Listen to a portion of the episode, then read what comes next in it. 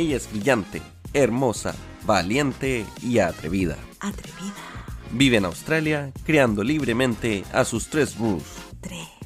Le gusta hablar mucho y compartir contigo todo. Casi todo. Con ustedes, Mina, el podcast. Hola, ¿cómo están? Estamos en un nuevo episodio y hoy día eh, quiero hablar con alguien que estaba pendiente y que esa vez que grabamos con su esposa, eh, se supone que iba a llegar y no llegó. y eh, finalmente el capítulo nos quedó súper bien con Alejandra y quedó pendiente Sebastián. Así que Sebastián, ¿dónde estás? ¿Cómo estás? Hola, ¿qué tal? ¿Cómo están aquí? Estamos tratando de, soportar el fuerte calor australiano. Oye, sí, pues, ¿dónde, ¿dónde estás? Recuérdanos a, todos los que escucharon la historia, dónde estás viviendo y un poquito por qué estás viviendo ahí. Sí, bueno, eh, yo ahora me encuentro en, una ciudad llamada Emerald, que está a nueve horas al noreste de Brisbane. Eh, y bueno, me vine más que nada por, por la, una oportunidad de trabajo que igual ya, ya lo había comentado a mi señora en el podcast anterior. Eh, yo fui un poco como el, suertudo que, que, tuvo esa oportunidad y, una de las condiciones era, era relocalizarme a, esta ciudad llamada Emerald. Ah, acá, sí. Recordémosle a la gente que tú eh, eres eléctrico, ¿cierto? Y que eh, con esa oportunidad una empresa te dijo, vente a Emerald y te contratamos. Y quedamos con la historia, quedamos con que te estaba, estaba haciendo una prueba, eh, una certificación, ¿cierto? Y luego volviste a trabajar y ¿qué pasó? Sí, o sea, bueno, después, como resumiendo un poco, eh, logré hacer mi, mi skill assessment, un poco el camino que, que, se, que se pide para trabajar como eléctrico y como en general eh, todas las las carreras que tienen que ver un poco con el trading que le llaman acá, con la, como con la construcción, el eléctrico, el gaffiter, requieren de mucha certificación y sobre todo si uno viene con experiencia en el extranjero, es bueno traer un respaldo y poder demostrarlas para poder abrir un camino hacia esa certificación que puede abrir muchas puertas, la verdad. Exacto. ¿Y qué te pidieron en específico? ¿Te acuerdas qué, tenías que demostrar? Sí, sí, bueno, en mi, en mi caso, yo, yo de, de Chile eh, estudié electrónica industrial eh, pero siempre mi trabajo fue ligado a la parte eléctrica, principalmente en, plantas de producción, ¿cachai?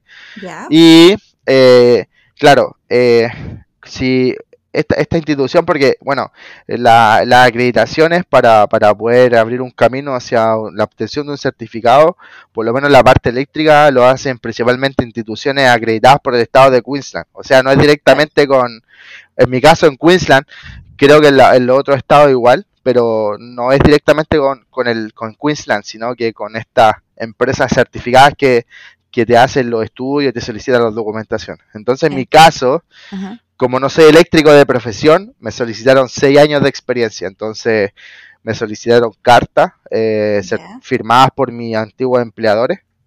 Eh, me pidieron... Claro, eso como principal. Eh, me pidieron demostrar dos formas de pago de esta empresa. Puede haber sido por eh, un statement bancario. Claro. Eh, tres, si es que eran payslip, eh, tres payslip por año. Y si no eran payslip, ah, con, con tema de impuestos. Que, se vea en el impuesto que, que, fui que me pagaron. iban pagando en el fondo. En el fondo claro. Demostrar que estabas, había sido empleado, ¿sí? ¿Cierto? Esos documentos que son típicos para demostrar que uno estuvo trabajando ahí. Claro, o sea, que fuiste empleado en la profesión en la que vas a buscar. O sea, por ejemplo, si tú en un caso eh, tú trabajaste como eléctrico y tu contrato, o sea, trabajaste como eléctrico, pero tu contrato no decía eléctrico, sino electrónico o otro otro nombre, también hay que tener un poco en consideración eso, yo creo. Es re importante eso acá porque em, se, si te dicen eléctrico, trata de que sea eléctrico, Porque no, hay aquí no sé, no, siento que no hay, no, la, empresa que certifican, y creo que es lo correcto, no se prestan para, para doble lecturas, ¿cachai? Sino que si tú vienes como eléctrico, preséntame experiencia de eléctrico, ¿cachai? Sí, no te va a servir si hiciste algo parecido o algo relacionado. Claro, o tu jefe no te dice, o tu jefe no te dice en, la carta, en, no sé, trabajos que están fuera del área eléctrica, que es lo que se requiere acá, ¿cachai? Claro, Entonces tenían que ser cartas además súper específicas con tus labores eh, y bien, bien detallado en el fondo. Sí, exacto, o sea, cartas que dijeran obviamente mi nombre, mi número de pasaporte, dónde trabajé, lugar específico de trabajo. Eh, más que una carta de recomendación, es una carta que certificaba que yo trabajé ahí. Yo creo que una de las cosas que me costó mucho obtener fue esa, esas cartas porque en mm. Chile se, se, se, van interpretado que yo quería unas cartas de referencia, pero en realidad yo no, yo no necesitaba ah. referencias, sino que mm. necesitaba una carta que dijera mis labores y dónde las cumplí. Más que nada para demostrar que yo realmente trabajé ahí, ¿cachai? Claro, porque los empleadores chilenos no están acostumbrados a este tipo de cartas tampoco, a entregar este tipo de cartas.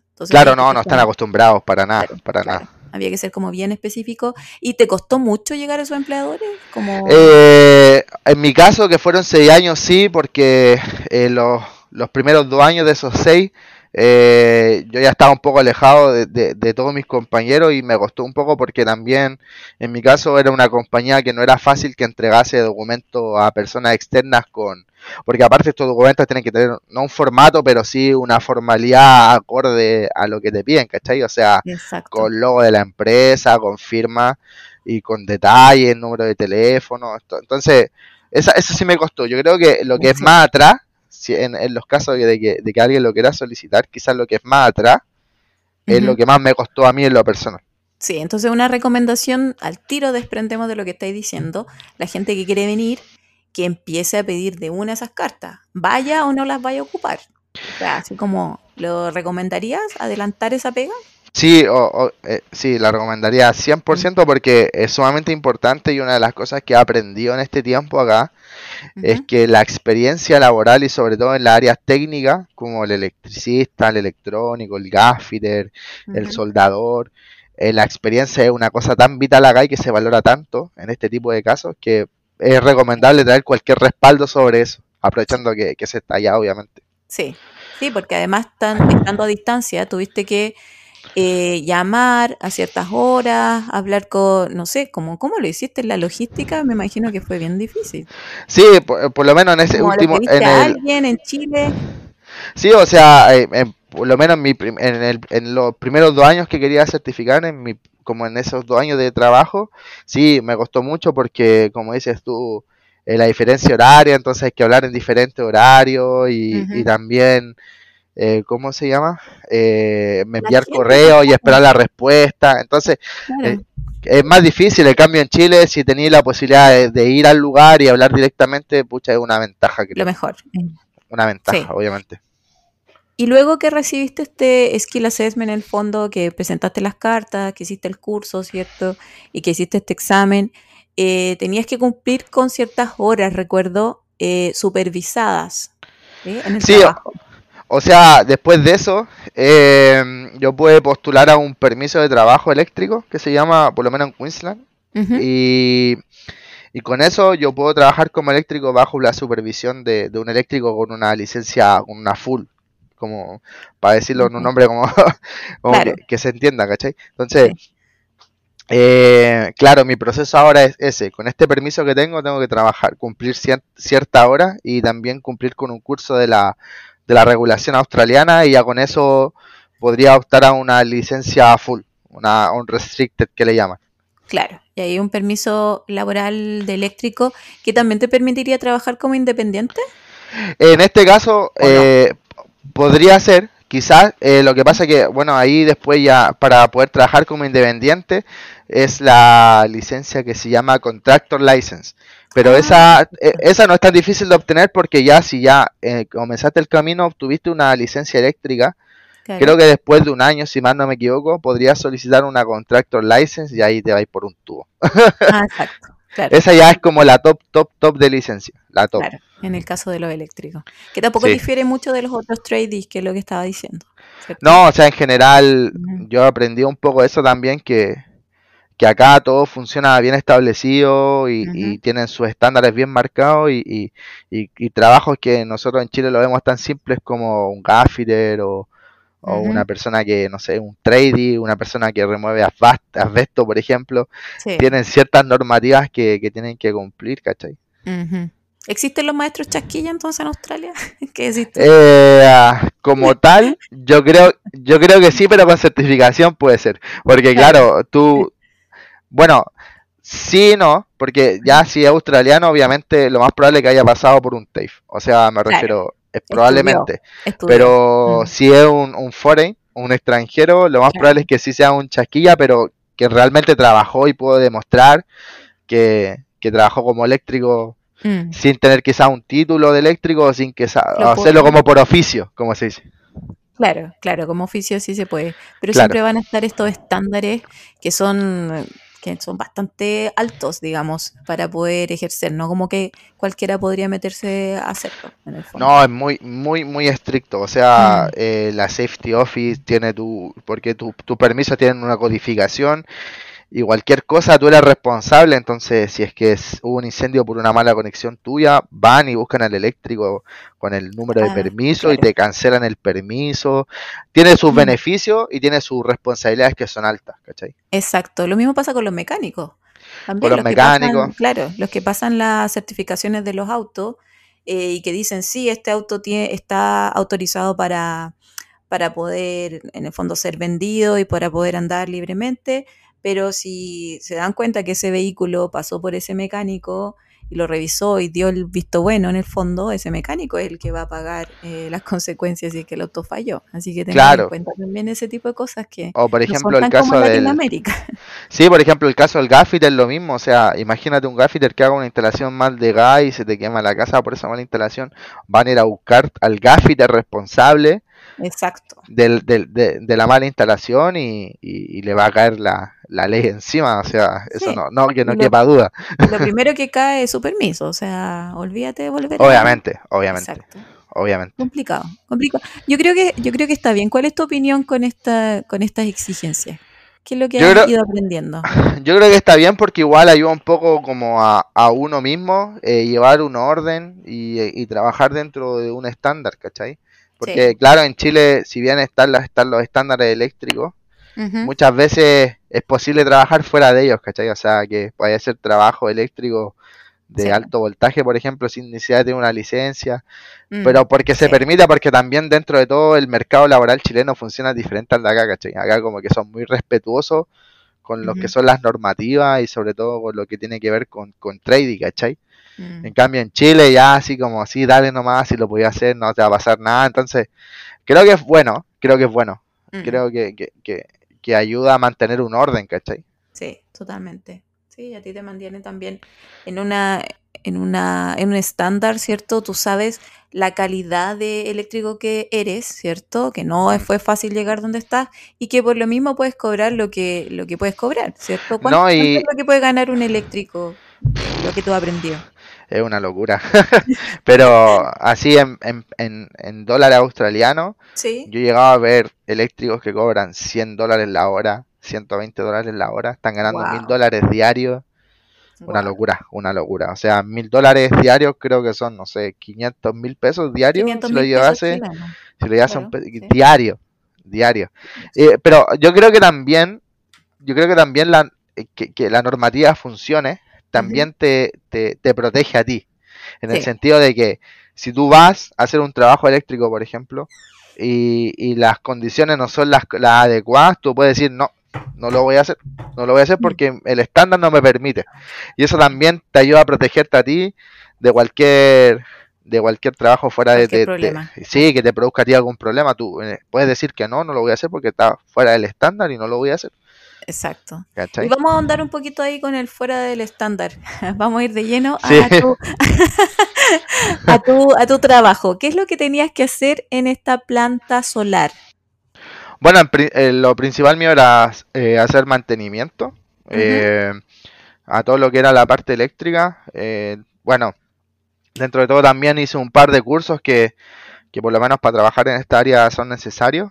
Eh, pero en general eso era una mantención eléctrica, o sea, ver eh, inversores, quizás el nombre como de, los equipos, si, tuviese que nombrar alguno, reemplazar paneles solares, pegas específicas como de eléctrico dentro de dentro de, la planta solar. De la planta solar. ¿Y cuántos cuánto más hacían tu mismo trabajo en el fondo, en la misma planta? Y ahí, entramos en los subestándares.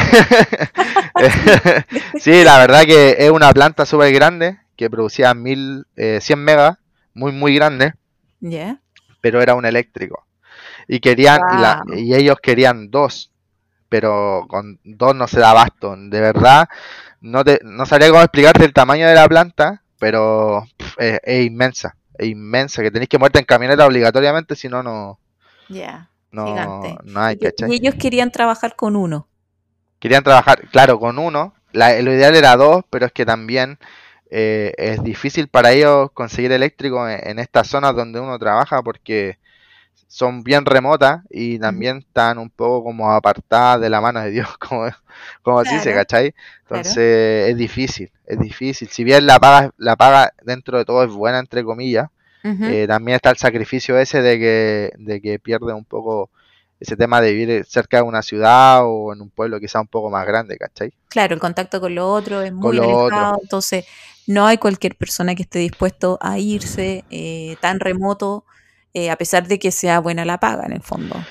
O sea, es difícil, es difícil. eh, y yo creo en el caso de, le- le- les comento un poco más los que son con familia, es un poco más difícil. Ah, yo Mm, creo que si uno viene solo, quizás con una working holiday o, o- o viene solo a hacer un trabajo, dentro de igual es un, un poquito más llevable. Pero cuando ya tienes familia y necesitas tener acceso a muchas más cosas, se complica un poco. Ahí sí que se complica un poco ya llegar a pueblos más pequeños, ¿cachai?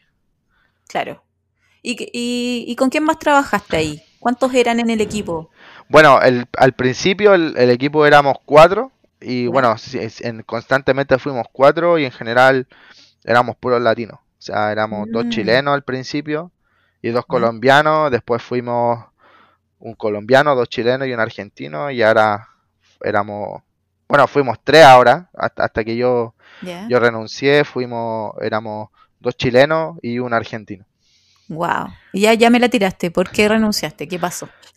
Sí, bueno, eh, también, bueno, yo, yo tuve diferencias más, más que con la, bueno, con la compañía sí, pero tampoco es tan mala, Sino con la forma en la que, en la que se administraba la planta y cómo se tomaban las decisiones, ¿cachai? Ah, tuve muchas discrepancias con eso porque, porque no, no estaba de acuerdo, po, no estaba de acuerdo y, y Claro. también... Tú como profesional en el fondo, eh, mirando lo que estaban haciendo, eh, llegaste como a esta conclusión de que no estaba bien, habían procedimientos que no estaban dentro de la, como del estándar, digamos, australiano. Sí, o sea, más que dentro del estándar australiano, yo sentía que no tenían sentido alguno.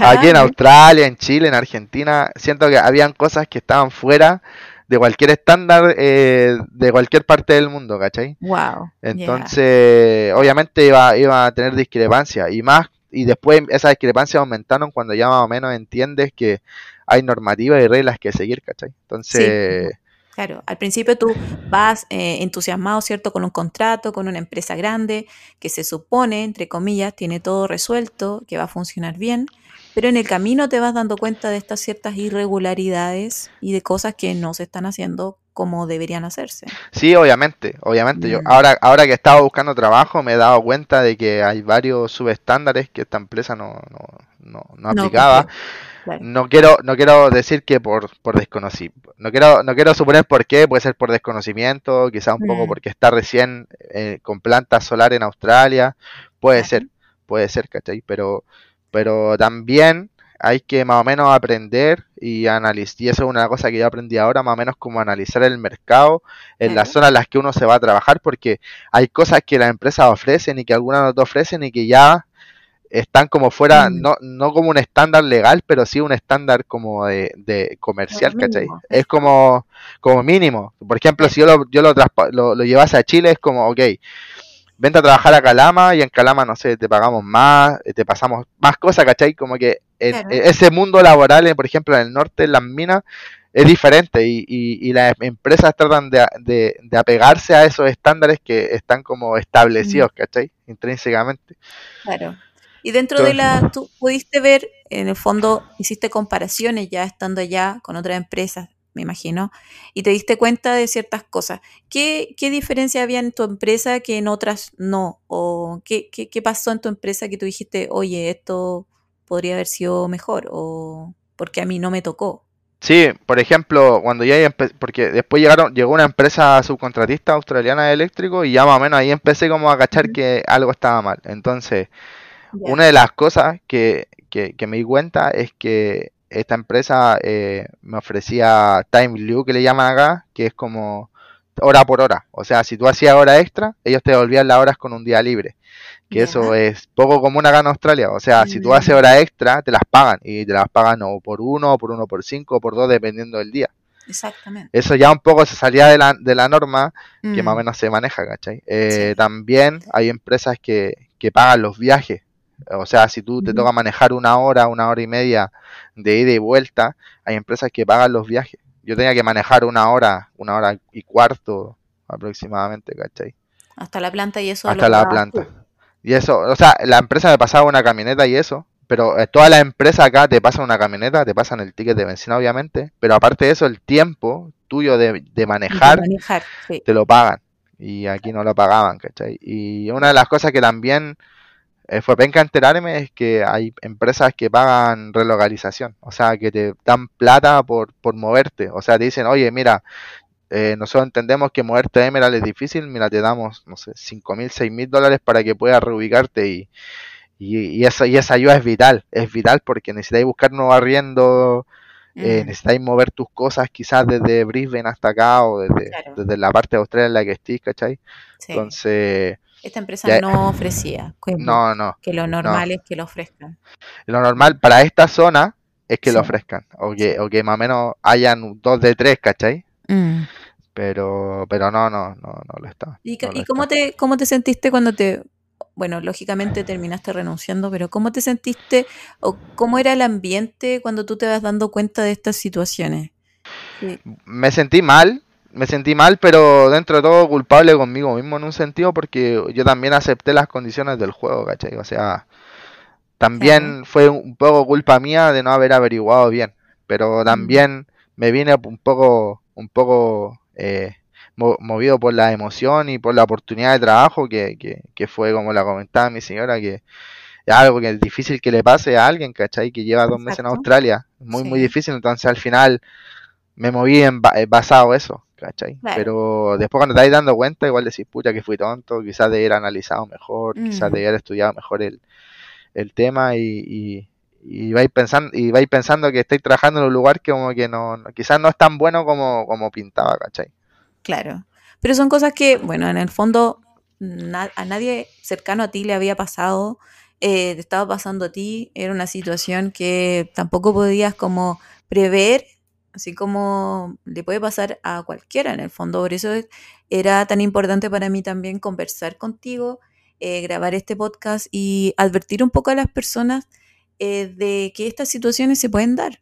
Puede ser que sea todo positivo, todo eh, más o menos, o que te, que te puedas ir encontrando con este tipo de situaciones. No siempre las podemos prever, pero sí es importante que pongamos ojo en el fondo. Sí, obviamente. O sea, yo creo que lo principal es, que, es pensar con cabeza fría. Muchas veces quizás las oportunidades no son tan lindas como se ven. Y también me tocó aprenderlo a- con el, con un porrazo de que con lo que pasa en Chile puede pasar acá, ¿cachai? Uno también creo que viene confiado pensando en que aquí todo es color de rosa, pero, pero realmente te das cuenta que no todo es color de rosa, porque, como te decía, quizás hay cosas que, que, que son eh, que son parte de inmigrar, ¿cachai? Como el- lo que es difícil empezar y ahorrar cuesta un poco, que son parte de, ¿cachai? Pero cuando ya entra el tema laboral, ya no es parte de eso, Mm. sino que ya es, es parte como de tu vida diaria y también es importante también tomar buenas decisiones, ¿cachai? Y tampoco, yo creo, y por algo renuncié, que tampoco es bueno como como arruinar la experiencia por esto, pues, ¿cachai? O sea, decir, pucha, no voy a arruinar mi experiencia de estar acá por, por venir a pasarlo mal, quizás por la oportunidad, pero tampoco tampoco hay que hay que sacrificarse por una oportunidad, ¿cachai? También, también tienes que como poner en la balanza si tomaste esta decisión, la tomaron como familia, aperraron en el fondo a irse a un lugar eh, con una cierta promesa de trabajo, pero también tener en cuenta todas las cosas que les pasaron alrededor de este trabajo y de esta comunidad y lo que pasa con, con tu hijo, ¿cierto? Eh, las cosas buenas que en el fondo les trajo este movimiento. También Sí. que, que, que poner en cuenta, poner en la balanza también y tener en cuenta eso. Sí, o sea, eh, hay cosas que hay cosas que, que, son buenas de haber venido acá y cosas que obviamente son malas. Eh, una de las cosas buenas que puedo destacar es que a pesar de que un pueblo chico y, y en pueblos chicos las comunidades australianas son aún más, más cerradas que el australiano como tal, eh, hemos logrado más o menos entrar en la comunidad un poco, o sea, hemos tenido tenemos relación con nuestros vecinos de adelante, del lado, conversamos con ellos, hemos igual conocido gente muy bonita acá y, también nos ha ayudado un poco a, a, hacer más llevadera la estancia en Emerald, ¿cachai? Y también el tema de mi hijo, porque mi hijo, como mi hijo tiene autismo, y, como son las vueltas del mundo, vinimos a caer en una de las ciudades que en, algún momento tuvo los índices más altos de autismo en Australia, entonces el nivel de el nivel de soporte acá es muy alto y también eh, nos no están tratando de ayudar a pesar de nuestra condición migratoria, nos han tratado de ayudar de todas las formas de poder reducirnos los costos a nosotros, ¿cachai? Wow. Entonces, bueno, en el fondo es una frase armada, pero por algo, por algo pasan las cosas, por algo los caminos de la vida nos llevan a cierta parte también. Sí, sí, o sea, esta empresa te permitió, perdón, esta empresa también te permitió al principio como organizar y entender el tema que hablábamos al principio de hacer la acreditación, de validarte, o sea, mm, te dejaron como el camino en el fondo pavimentado al principio. Sí, sí, obviamente, o sea, tampoco voy a desconocer eso, que la, la, oportunidad fue buena en su momento como para poder conocer todo este mundo de, de la electricidad y poder entrar en, en, el como en el, en el business australiano, ¿cachai? Sí, sí, sí. Pero, pero como te, decía, no por eso tampoco voy a estar sacrificándome yo personal y mentalmente por esa oportunidad, ¿cachai? Claro, claro, porque cualquiera podía haber dicho, pucha, no, aguántate nomás, o no reclamís, o como la típica de, del latino es como eh, agachar la cabeza a ciertas situaciones em, en las que, no sé, no te sientes cómodo y dice, no, no importa. En tu caso no, en tu caso es como, pucha, si me cambié de país para tener una mejor calidad de vida y me está pasando algo que no me gusta, eh, puedo tomar la decisión. Me equivoqué al principio, quizás todos nos equivocamos, eh, pero por algo está pasando esto y no quiero que siga pasando. sí, obviamente, obviamente tienes, mucha razón en eso, que al final mm. eh, hay, hay que cambiar un poco ese pensamiento, porque lo que te digo, mm. no, no, no arruinen la experiencia de venir a, vivir a un país tan lindo como este, que es maravilloso y lleno de oportunidades por aguantarse un trabajo o quizás mm. una oportunidad que, que, que pinta para buena y, que te va a terminar desgastando y al final quizás ni siquiera llegáis al final, no vayas a ser capaz de llegar al final a tu objetivo porque vaya a estar tan chato, tan cansado que, no llegáis, pues, ¿cachai? Exacto, no llegáis y tu paz mental y, la de tu familia y tu bienestar eh, tiene que ver con, todo, o sea, el trabajo es fundamental, tenéis que sentirte bien. Sí, sí, como te digo, mm. es, complicado y, mm. y, y, suena feo, pero pero yo mm. trabajé con latinos y es súper difícil trabajar con latinos acá porque, mm. porque no todos llegamos, llegamos con la mentalidad de poder entender un poco cómo funciona acá y, y, mm. y, trabajar más o menos como al ritmo de acá, donde aquí sí se respetan los tiempos, sí se respeta la familia, los trabajos, donde si tú tienes algún problema, pues tenéis, tenéis días de enfermedad que puedes tomar, que puedes conversar, que, que la empresa están dispuesta a, mucha a dártelos, ¿cachai? Exacto, hay una flexibilidad que nosotros como latinos en el fondo no estamos acostumbrados porque es mucho más como esclavizante, entre comillas, el trabajo en Latinoamérica, en Chile sobre todo. Es como mal visto que uno se vaya a la hora, siempre está como, eh, ándate un poco más tarde, o la típica del trabajar extra porque sí, por amor al arte, pero la verdad es que esas cosas acá no existen en Australia, acá se respetan los tiempos de los trabajadores, si tú estás enfermo, tú pides tu día de enfermo y hay unos que te los pagan, otros que no, pero la verdad es que hay ciertas reglas y ciertas responsabilidades tuyas también como, como empleador que se tienen que cumplir. Entonces, sí, obviamente, obviamente. Hay que hacer como el cambio de mentalidad. Es difícil porque, claro, venimos de trabajar 10 años, en nuestro caso, en el sistema laboral chileno, donde donde todo lo que tú dices es cierto, ¿cachai? Mm, Y, y, y el momento de llegar acá hay que hacer un, un cambio de mentalidad y, y decir, oye, ¿sabéis que aquí realmente valoran al trabajador como tal? Si bien el trabajador latino es bien considerado quizás por eso, porque es más trabajador y todo eso, claro, más tampoco- responsable. más responsable, pero tampoco tampoco es que es que tengáis que matarte, Hay que vivir por la pega. Hay que ir claro, por la pega porque el australiano lo va a valorar igual. Mientras tú hagas bien tu trabajo, el australiano lo valora caleta, lo valora mucho, lo valora Sí. demasiado. El, el trabajo bien hecho. Exacto, y el trabajo bien hecho dentro de las horas que ellos te están contratando. O sea, no es necesario que tú te quedes de más, no es necesario que hagas como eh, espinitas, ¿cierto? No, obviamente, No. obviamente. Ellos, ellos valoran mucho, como dices tú, el trabajo dentro de tu horario de trabajo. Y, y, Mm. y tú lo puedes ver en el comercio, donde las horas Mm, son bien respetadas. O sea, la gente trabaja hasta las 5, pero a las 5 cierra, ¿cachai? Y, Exacto. Mm, y nadie se enoja, nadie se molesta. Y, Mm. y, y todos entienden que esa persona también tiene familia, ¿cachai? Exacto, y el trabajo no es lo más importante. Lo más importante es disfrutar la vida, disfrutar tu familia. Por algo hay tantos espacios abiertos, eh, tantos lugares donde hacer deporte, tantos eh, lugares para poder pasear y disfrutar, porque de verdad que hay tiempo para eso y se, se supone que la vida eh, feliz tiene un equilibrio entre una y otra cosa, o sea, no es como todo el trabajo. Sí, obviamente, obviamente. Tienes Mm. toda razón eso porque hay, hay muchos espacios. Y de hecho, aquí en Emerald también hay muchos espacios, piscinas. De repente veis la piscina llena de gente.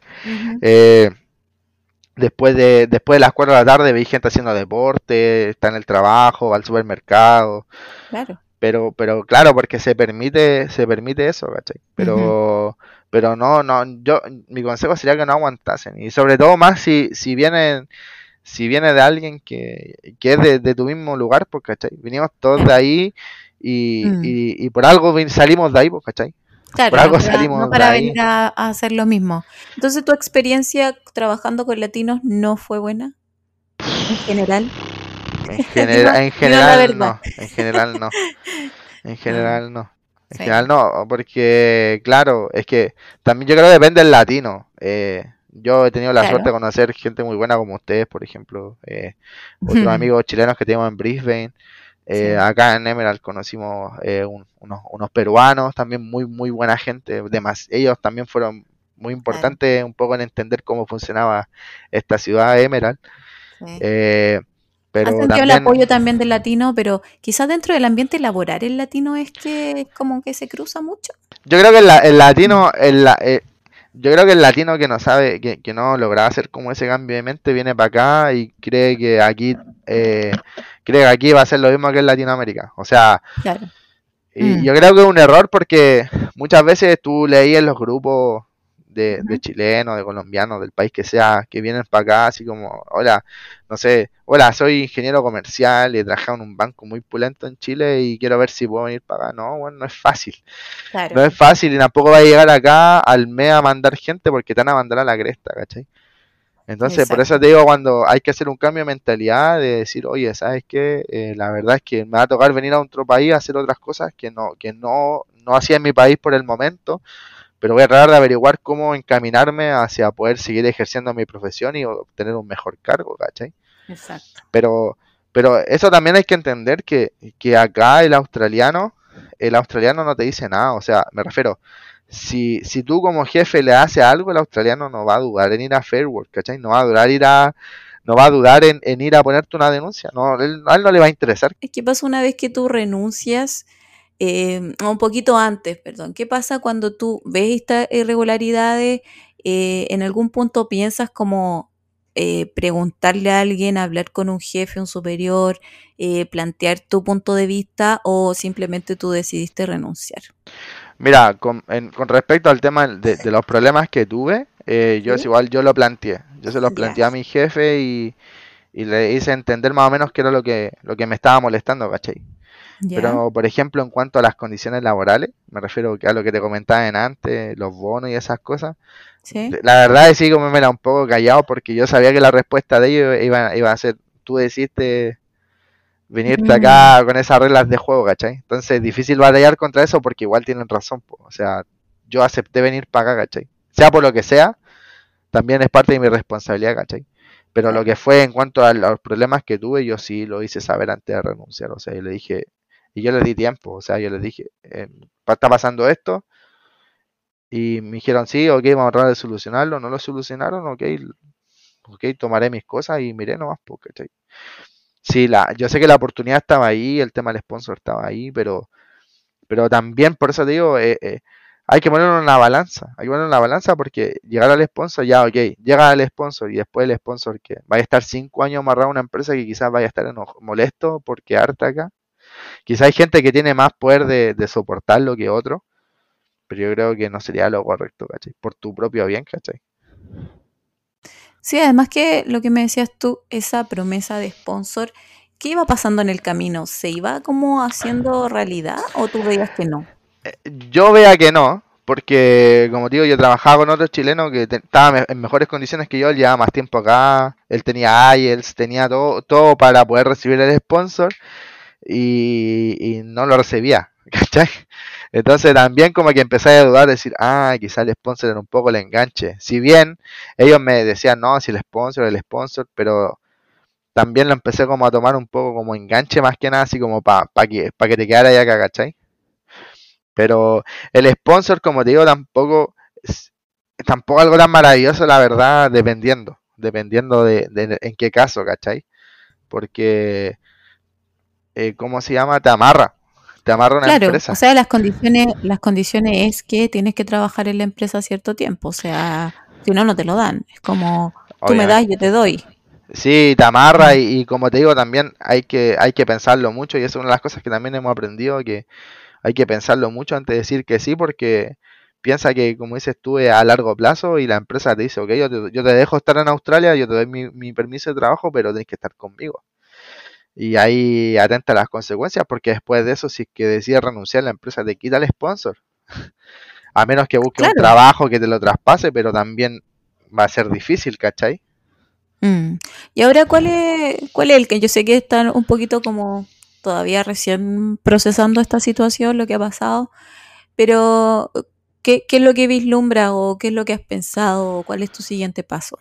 Eh, pucha, la verdad es primero como que salir del paso. Me había un poco de sorpresa porque también tuve una oportunidad de trabajo que se me cayó con una empresa australiana, pero, pero por agente externo a mí, más que no fue mi culpa en realidad, sino que por temas de contrato no, no se dio la oportunidad nomás, ¿cachai? Entonces, por el momento tratar de salir del paso y, y ver las opciones, pues. Entonces, hemos estado analizando contigo este tema de, quizás ver alguna opción de alguna PR o, algún permiso de trabajo auspiciado por el estado de Queensland y, o si no tratar de buscar algún trabajo con, con, que me pueda ofrecer alguna oportunidad de sponsor, ¿cachai? Para poder quizás estar más años y ahí poder cumplir con algunos requerimientos de, de la visa, ¿cachai? Para poder quedarnos acá. Entonces, Estamos ahí viendo qué, camino optar, no sé si en Emerald, no sé si en Brisbane, tampoco sé en qué lugar, pero pero también es, está cerrado las posibilidades. No, yo creo que yo creo que nadie debería cerrarse a las posibilidades porque es un poco una de las cosas que también he aprendido que es un poco común que la gente se mueva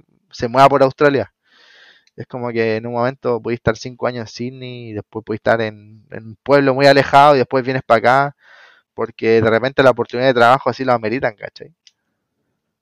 Exactamente, esa es otra cosa muy importante, que la gente que venga haga su plan, eh, se organice y también tengan en cuenta que podría ser que no terminen en esa región a la que eligieron en el primer en el primer lugar, o sea, puede ser que su ocupación esté más favorable en otra, entonces hay que ir también jugando un poquito eh, con este con este tema de dónde me muevo y dónde me conviene más. Sí, obviamente. Yo creo que yo creo que depende de los casos, pero por ejemplo, en un caso general, las ciudades, eh, las ciudades si bien tienen alta, alta demanda de trabajo, también quizás las oportunidades de, una, de poder continuar viviendo acá son un poco más escasas. Y quizás esas oportunidades sí están en las zonas regionales, ¿cachai? Pero también tienes que poner la balanza qué es lo que quieres, como dices tú, ok, me quiero quedar o quiero venir a pasar un tiempo a Australia y después devolverme. Entonces ahí tú dices, ok, prefiero pasar dos años en Australia, pero vivo en la ciudad, trato de juntar un poco de plata, ¿cachai? Pero si me quiero quedar, voy a, dar, voy a tener que hacer el sacrificio de quizá irme a un lugar que no era el que quería. ¿cachai? Estar dispuesta a moverse, estar dispuesta a moverse como todo el mundo se mueve en Australia para buscar una oportunidad, ¿cachai? Cuéntame, ¿cómo están ustedes eh, como familia en el otro ámbito, fuera del ámbito del trabajo? Em, ¿Han seguido eh, estableciendo amistades con la gente de Emerald, cierto? ¿Se han ido adecuando? ¿Les gusta Emerald? Eh, ¿Va a ser fácil moverse o no? ¿Qué, sería lo que, lo que dejarían atrás si es que se tuvieran que mover? Mira, la verdad es que eh, cuando lo planteamos igual va, yo creo que va a ser un poco difícil porque ya vamos a cumplir siete meses acá y, también hemos formado amistades, como digo, con esta familia de peruanos, nuestros vecinos que han sido un siete, nos han ayudado mucho. Eh, y bueno, y también el soporte que pueda tener mi hijo acá, ¿cachai? Eh, puede ser difícil. Emerald, no, por ejemplo, para vivir en familia yo creo que no es tan malo. ¿Cachai? Eh, tienes tranquilidad, es un pueblo que no hay mucha gente, no te va a pillar taco, tiene como lo necesario, un tiene supermercado, cosas como para comer, hospital, lo básico, ¿cachai? Colegio, tiene como lo necesario, ¿cachai? Pero, pero como digo, no sé, no sé, hay, hay, que ver, hay que ver las opciones, sí, es que también eh, ¿cómo se llama? Si bien hay mucha, se gana mucha plata en esta zona, de repente también el, el tema laboral es escaso, ¿cachai? Quizás en algún momento pilláis un pic y entraste, pero quizás en un momento no pilláis pic y te toca esperar dos, tres meses y casi esos dos, tres meses, pues, ¿cachai? Casi esos dos, tres meses. Entonces... ¿Y cómo, cómo, ha sido tu experiencia en, en general en Australia entonces? Y eh, así raya para la suma hasta ahora, eh, todo lo que han vivido, que ha sido de Dulce de Agras, em, así como, ¿qué, piensas? ¿Cómo lo evalúas? Mira, eh, ha sido, bueno, ha sido un poco difícil, porque en mi caso yo vine con mi familia, yo creo que cuesta más cuando uno viene en familia, eso sí, yo creo que hay que, la gente que viene en familia tiene que tenerlo en cuenta. En familia cuesta un poco más, cuesta más, cuesta más porque hay otro tipo de responsabilidades que son nuestros hijos quizás, ¿cachai? Pero, pero dentro de todo eso tampoco no, nos ciega a ver que Australia es un buen país, ¿cachai? Eh, si tuviese que hacer tú una raya, una raya para la suma, es que imagínate, nosotros llegamos hace siete meses a Emerald, tuvimos la oportunidad de arrendar y gracias, gracias al, todo el trabajo y pudimos tener nuestras cosas, ¿cachai? Tenemos nuestra, nuestro escritorio, computador, más o menos armamos una casa, ¿cachai? En menos de siete meses, que quizá en Chile no hubiésemos demorado cinco o seis años, ¿cachai? Pudimos hacerlo acá en, en corto tiempo, ¿cachai? Y, y, a pesar de que es difícil emigrar y es difícil juntar plata al principio, sobre todo para los que estamos con familia, la vida no es tan mala, ¿cachai? No es tan mala, o sea, la plata con la que ganáis sí te puede alcanzar para vivir para vivir tranquilo. O sea, no vaya a tener que estar eligiendo de repente entre comer y, el arriendo, sino que te va a alcanzar para hacer todo lo, básico, ¿cachai? Y. Pero eso, y, el, y lo malo, pucha, yo creo que el tema laboral. Eh, pero también fue quizás porque no, no entré directamente a un mercado laboral con empresas australianas, ¿cachai?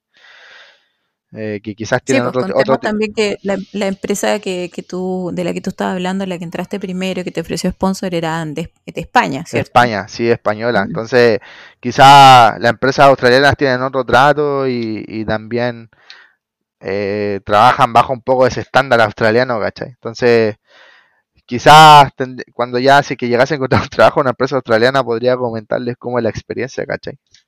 Pero laboralmente sí ha sido un poco decepcionante en ese sentido. En ese sentido ha sido un poco decepcionante, ¿cachai? Pero, pero no sé, no hay que dejarse de caer nomás, ¿cachai? No hay que, no hay que dejarse caer y, y tratar de... Son experiencias también, o sea, todo te suma y a partir de esto ya sabéis lo que, lo que tú quieres. Sí, o sea, uno, uno nunca... Estándar uno, uno nunca deja de aprender, ¿cachai? Pero hay que también dentro de todos los problemas aprender a valorar lo bueno, ¿cachai? Eh, te puedo decir que las condiciones aquí en Australia son mucho mejores que las de Chile, en muchos sentidos, en seguridad, en calidad de vida. Quizás climatológicamente, si no te has acostumbrado al calor, puede que se complique un poco, sobre todo aquí en el norte. Pero, pero en sí la calidad de vida, puta, no hay comparación, no hay comparación. Eh, tú puedes ver niños en la calle a las 2 de la tarde yendo al colegio en bicicleta y nadie les va a pasar nada, no te va a pasar nada. ¿cachai? Eh, sí, eso es, son de las cosas impagables, ¿cierto? Que no Sí, tienen precio, sí. que tú decís, sí, eso no vale tiene precio. Eso no tiene precio. Mm. Puedes caminar tranquilo. eh, la atención en general es súper buena. Donde tú vas te atienden súper bien. Eh, sobre todo el australiano tiene, siento que tiene mucho, mucho feeling con el extranjero. Como están acostumbrados a recibir tanto, tiene mucho feeling con el extranjero y tiene esa paciencia de, de, de escucharte, de entenderte. En el caso de que tú no hablas, si tú no hablas pésimo inglés o no hablas inglés, ellos de alguna u otra forma te van a tratar de ayudar, ¿cachai?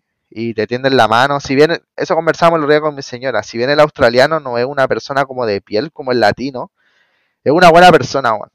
Yo puedo decir que no he tenido ningún problema con, el- con los australianos en general, ¿cachai? Nunca me han puesto una mala cara, nunca me han atendido mal, nunca, nunca, nunca. Nunca siempre han sido muy pacientes, muy de entender y también como he estado haciendo entrevistas de trabajo, lo mismo. Eso también era un poco el miedo que tenía porque he estado haciendo entrevistas de trabajo, mi inglés no es muy bueno, si bien eh, hablo un poco más que de lo que llegué, Sí, pero también la entrevista de trabajo, yo les digo, oye, ¿sabes qué? Es posible que tú puedas hablar un poco más lento para poder entenderte y también, no, tranquilo, sí, yo puedo hablar un poco más lento, no te preocupes. Entonces, ¿cachai? claro, la Eh, gente es súper consciente y tienen eh, la amabilidad de hacerlo, eso es lo otro. Sí, entonces también, por eso digo, ahí es cuando hay que hacer el, el cambio de mentalidad, ¿cachai? Mm. Decir, weón, no tengo por qué venir a Sí. aguantarme a un, a un man, a un weón que viene de, del mismo, del mismo hoyo que vengo yo y venga acá a creerse la, la raja, weón, somos, venimos todos escapando de la misma, pues, ¿cachai? Exactamente. Sí, No, no hay por qué aguantar y hay que, hay que poner ciertos límites, cierto, eh, establecer ahí lo que uno quiere, lo que no quiere, tenerlo bien en cuenta para evitarse este tipo de cosas. Sí, o sea, yo creo que como conclusión lo, lo, lo, lo Mm. que les puedo decir es que vengan, vengan claro a que, a que van a entrar en un sistema totalmente diferente al chileno, vengan dispuestos a hacer el cambio de mentalidad, no se dejen pasar a llevar y, Sí, y tampoco les estoy diciendo que sean flojos, ¿cachai? claro. Pero, pero sí, aquí se va a respetar, acá se va a respetar y, y cuesta un poco porque ese es un choque cultural que, que uno tiene cuando llega acá. Claro. Pero cuando te vayas acostumbrando, vas diciendo, ah, mira, aquí la cosa es un poco mejor, ¿cachai? Sí, exactamente. Entonces, ¿cuál es el mensaje final además de que vengan y que y que vengan como ese cambio de switch o dispuestos a hacerla, como ser un poquito más flexibles de mente, ¿cierto? O Sí, desestructurar esa estructura que teníamos, eh, ir rompiendo mitos, ¿cierto? Ir construyendo de otra forma. ¿Qué, qué otra recomendación le daría a la gente que te está escuchando?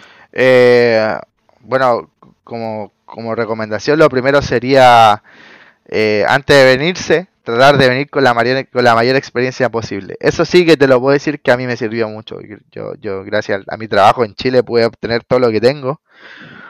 Pero si quieren venir para acá a, a buscar una opción, quizás en, en sus carreras, en sus profesiones, junten un poco más de experiencia. Yo sé que quizás uno entra en la ansiedad de venirse, pero créanme que esa experiencia tiene mucho valor acá, muchísimo valor, demasiado valor. Entonces, creo que sería ese como el primer consejo, ¿cachai? Qué Y importante lo que dice, qué importante eso. Mucha gente dice, no, yo estoy estudiando tal carrera y apenas termine me voy a ir.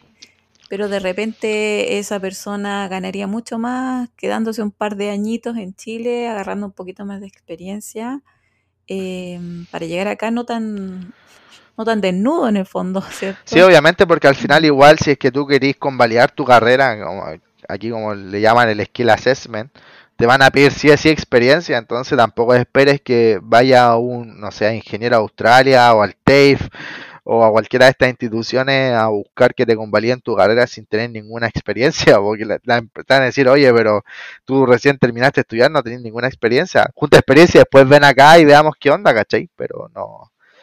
Entonces, es importante. Yo creo que es súper importante. Súper, súper importante antes de venirse para acá, juntar un poco de experiencia y traer un respaldo laboral de Chile que cuando llegues acá puedas demostrar. ¿Cachai?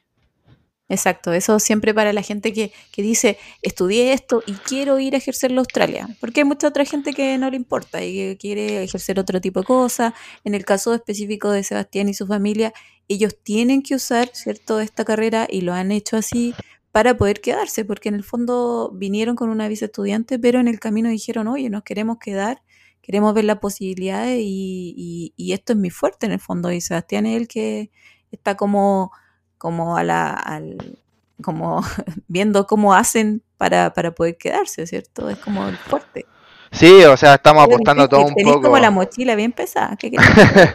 estamos apostando un poco a, a, lo que a, a, lo que yo estudié, o sea, a lo que yo estoy haciendo con el tema de la electricidad, pero es que es una locura. Yo yo siempre lo comento que y muchas veces en Chile se escucha que Nueva Zelanda y, Australia son buenos lugares como para venir a, la construcción, como eléctrico, como este tipo de carreras que no son tan valoradas en Latinoamérica y acá se pagan súper bien.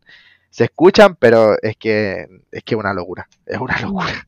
Literalmente es una locura, literalmente es una locura. Es un la construcción, lo que pagan es un Podéis ganar, podéis quizás ganar lo mismo con profe, o mm. no sé, quizás estoy hablando un poco del desconocimiento, pero, pero es que literalmente es cobrar 100 dólares la hora es una locura, es una locura. o sea, no, nunca, ni, siquiera imaginable en Latinoamérica esos, esos precios. Así que de verdad la gente que esté entusiasmada con esto, que tenga los skills, Em, de verdad, las personas, no sé, incluso jóvenes que están pensando como, ¿qué estudio? Siempre piensen en un, en un trading más que en una carrera profesional. Yo diría que Australia totalmente mucho más recomendado irse por un, por un oficio. Sí, sí, sí, yo creo, por ejemplo, te puedo hablar de acá de Emerald, eh, los fitters, que son estos mecánicos automotrices, sobre todo en especialidad diésel, te puedo decir que se los están peleando, están viendo cómo se los traen de afuera. Entonces, mm. claro, quizás es que, claro, es que en Chile la visión un poco de, ser ingeniero, de ser abogado, doctor, obviamente, eh, si es que si es que te quedas allá, pues, ¿cachai? Pero si, como dices tú, si te quieres venir para acá, trata de buscar mm. una carrera que de verdad te sirva acá y, y lo, lo que son oficios o, o como, o como técnico, son súper, súper, súper valorados acá, increíblemente valorados. Y es una de las cosas buenas de este país que, el técnico se valora. El técnico se valora y, pueden venir a hacer mucha plata y quizás tener una buena estabilidad. Exactamente. Ya Sebastián, queremos dejar hasta aquí de, de, verdad te agradezco muchísimo toda la información que nos diste, contar tu experiencia de lo no tan bueno de Australia, porque todos salen, como toda esta eh, gente eh, hablando de que Australia es lo más lindo, lo más maravilloso y lo, lo mejor. Y a mí, eh, una característica de mi podcast es hablar con la gente tal cual y cómo le están pasando las cosas. y no siempre todo es bueno. Y, y me, me hace súper bien y creo que a la gente le hace súper bien también escuchar eh, de primera persona y decir, pucha, ¿sabéis que me equivoqué? Y a lo mejor no era el camino, pero, pero mi objetivo sigue siendo el mismo. Sí, yo... La meta, la meta sigue siendo la misma y no importa el cómo, porque ahí vamos viendo cómo, cómo se va ajustando todo y lo vamos a pasar mal y lo vamos a pasar bien en el camino, pero la verdad que la meta está allá. Entonces, eh, la meta siempre ha sido, por lo que entiendo, eh, tener una mejor calidad de vida para ti y tu familia. Entonces, Creo que eso es el, objetivo mayor que hay que mirar siempre, a pesar de, las malas cosas que nos pueden ir pasando. Sí, yo creo que es súper importante tener estos espacios donde que tienes tú, por ejemplo, donde puedes escuchar diferentes relatos y, y, yo creo, yo tengo, tengo el pensamiento de que cada persona que viene a emigrar acá es un mundo diferente. Eh, a algunos les va a ir mm. bien, a algunos les va a ir mal, a algunos les va a ir bien al principio, a algunos no.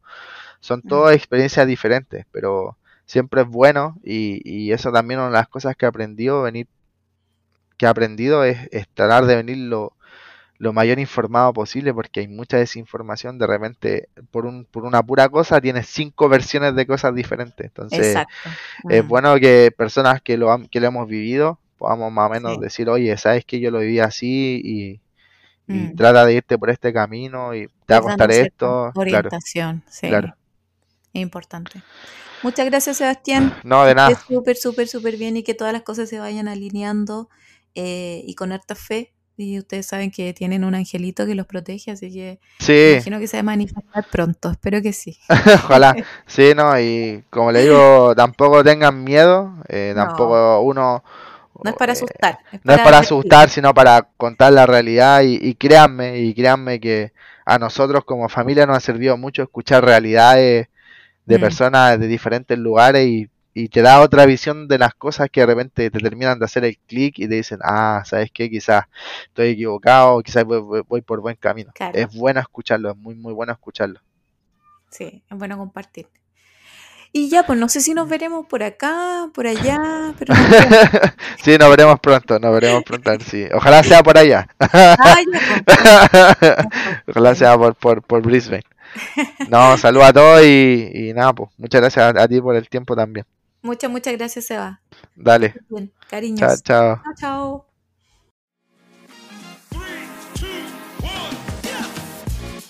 Las opiniones vertidas en este programa son de exclusiva responsabilidad de quienes las emiten, pero no representan necesariamente el pensamiento de quienes las emiten. Hasta pronto.